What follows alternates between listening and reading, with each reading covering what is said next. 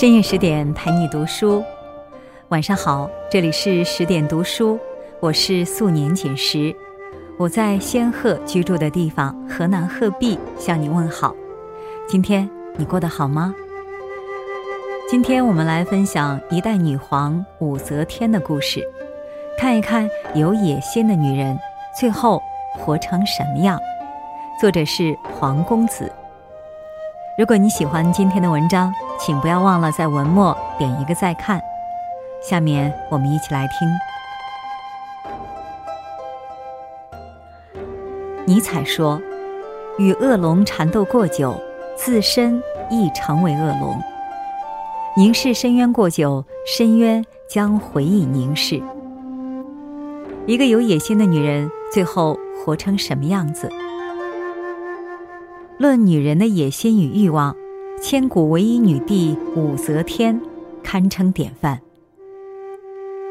新唐书》记载，十四岁被召入宫时，在母亲杨氏的痛泣中，武则天淡然一句：“见天子庸之非福，何儿女悲乎？”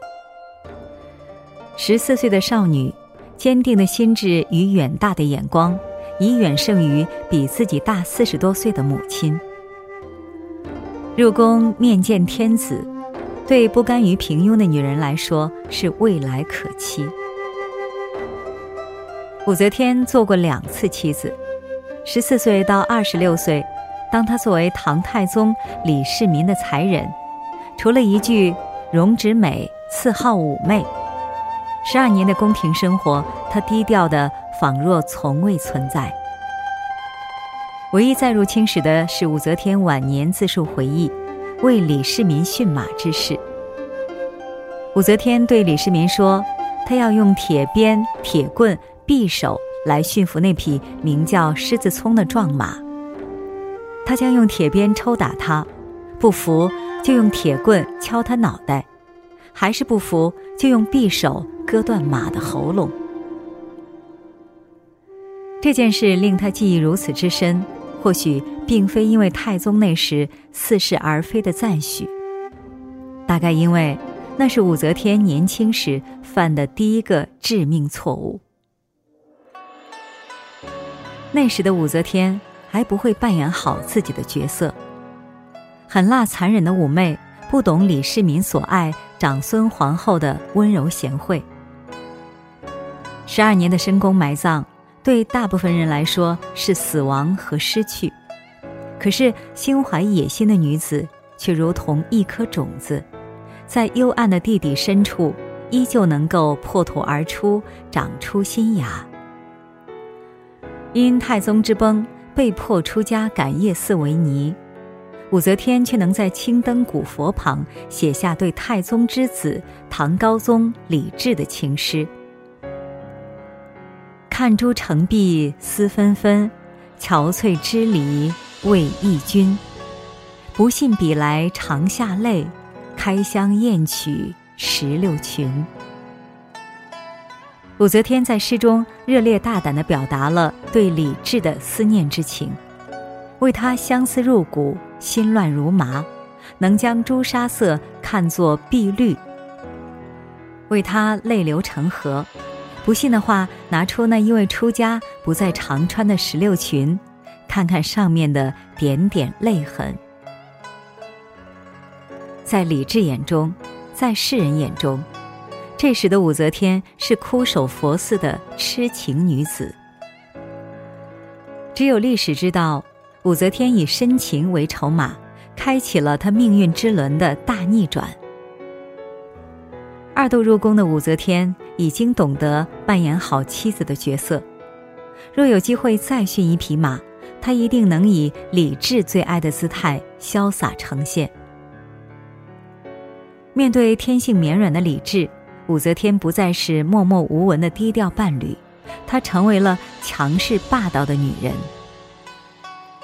武则天明确的以皇后凤印为目标，怀龙胎，窦淑妃。灭皇后，杀幼女，拢朝臣，手段狠辣，层出不穷。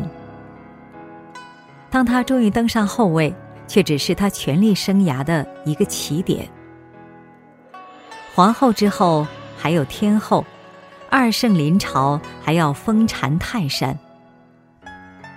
当野心大过一切，目光所及不是细水长流的情深不复，而是问鼎权力巅峰的志在必得。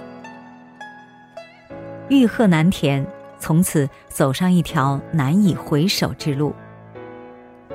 而妻子的角色于他而言，绝不是生儿育女、与子偕老，而是这条路上披荆斩棘不可或缺的一件铠甲。作为母亲，武则天在亲生的六个孩子面前，也能有诸多不同面目。对于刚刚满月就被武则天亲手掐死的长女安定思公主，和被武则天逼令自杀的废太子李贤来说，武则天是个不折不扣的虐母。对于年纪轻轻忽然暴毙的长子李弘，继承皇位被废为王的三子李显。以及继承了皇位被废囚禁的四子李旦，武则天是绝对的科母。但从太平公主的角度，我们看到了一位宠溺女儿的慈母。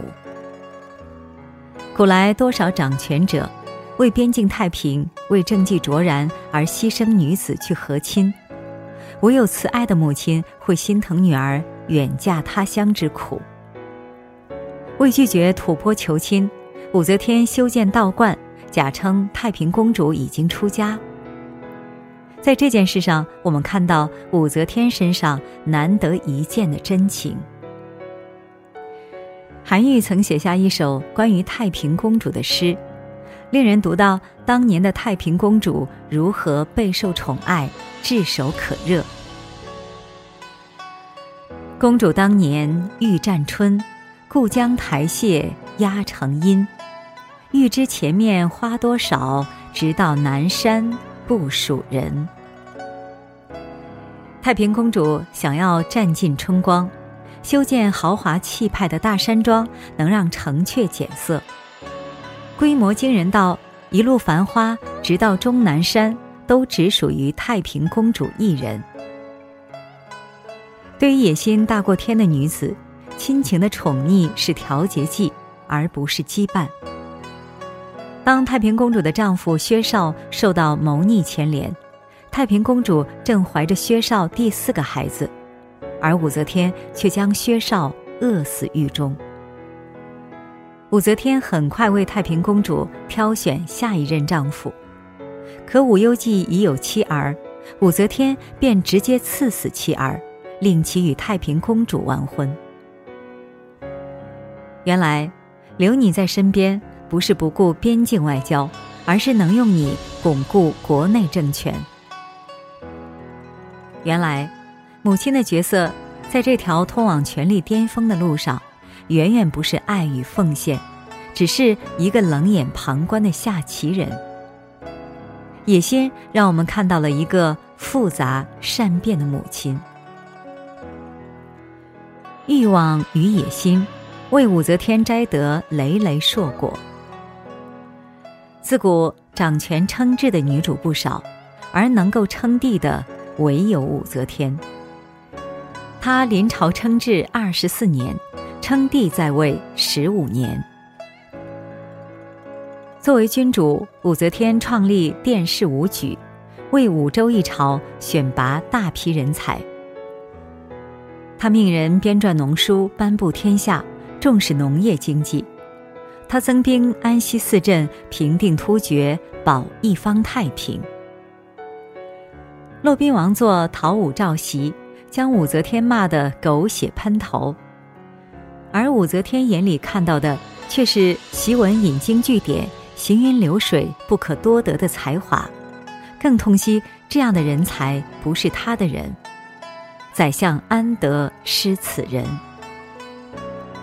这时候的武则天是一位明君，然而晚年或以美色宠幸面首，前有薛怀义火烧明堂，后有张易之、张昌宗兄弟插手朝政，陷害宰相魏元忠，更构陷处死议论二章的永泰公主驸马，直接导致公主之死。一桩桩，一件件，让人感受到的不只是昏聩君主，更是武则天步入暮年仍不肯放权的悲哀。当他最终被迫还大唐江山与李氏子孙，留下乾陵无字碑之时，是否此生无憾？他曾是一位妻子，一位母亲。却为了天下之王，模糊了妻子与母亲的面貌。他能成王，能成帝，能成圣，可是他成为了自己吗？即使面对最亲密的人，也时时刻刻转换千万张面具，阴险毒辣，雷霆手段，慈悲仁爱，贤明圣德。这些面具是否沉重？是否多到你也忘了哪一张是你本来的面目？在武则天一生的故事中，最令人羡慕的其实是高宗李治。他竟然有魄力给所爱之人一份“天下归你，你归我”的帝王深情。而武则天呢，耗尽人世间所有珍贵的感情、爱情、亲情。换来这天下，是何滋味？一个人赢得了整个世界，却失去了自我，又有何意？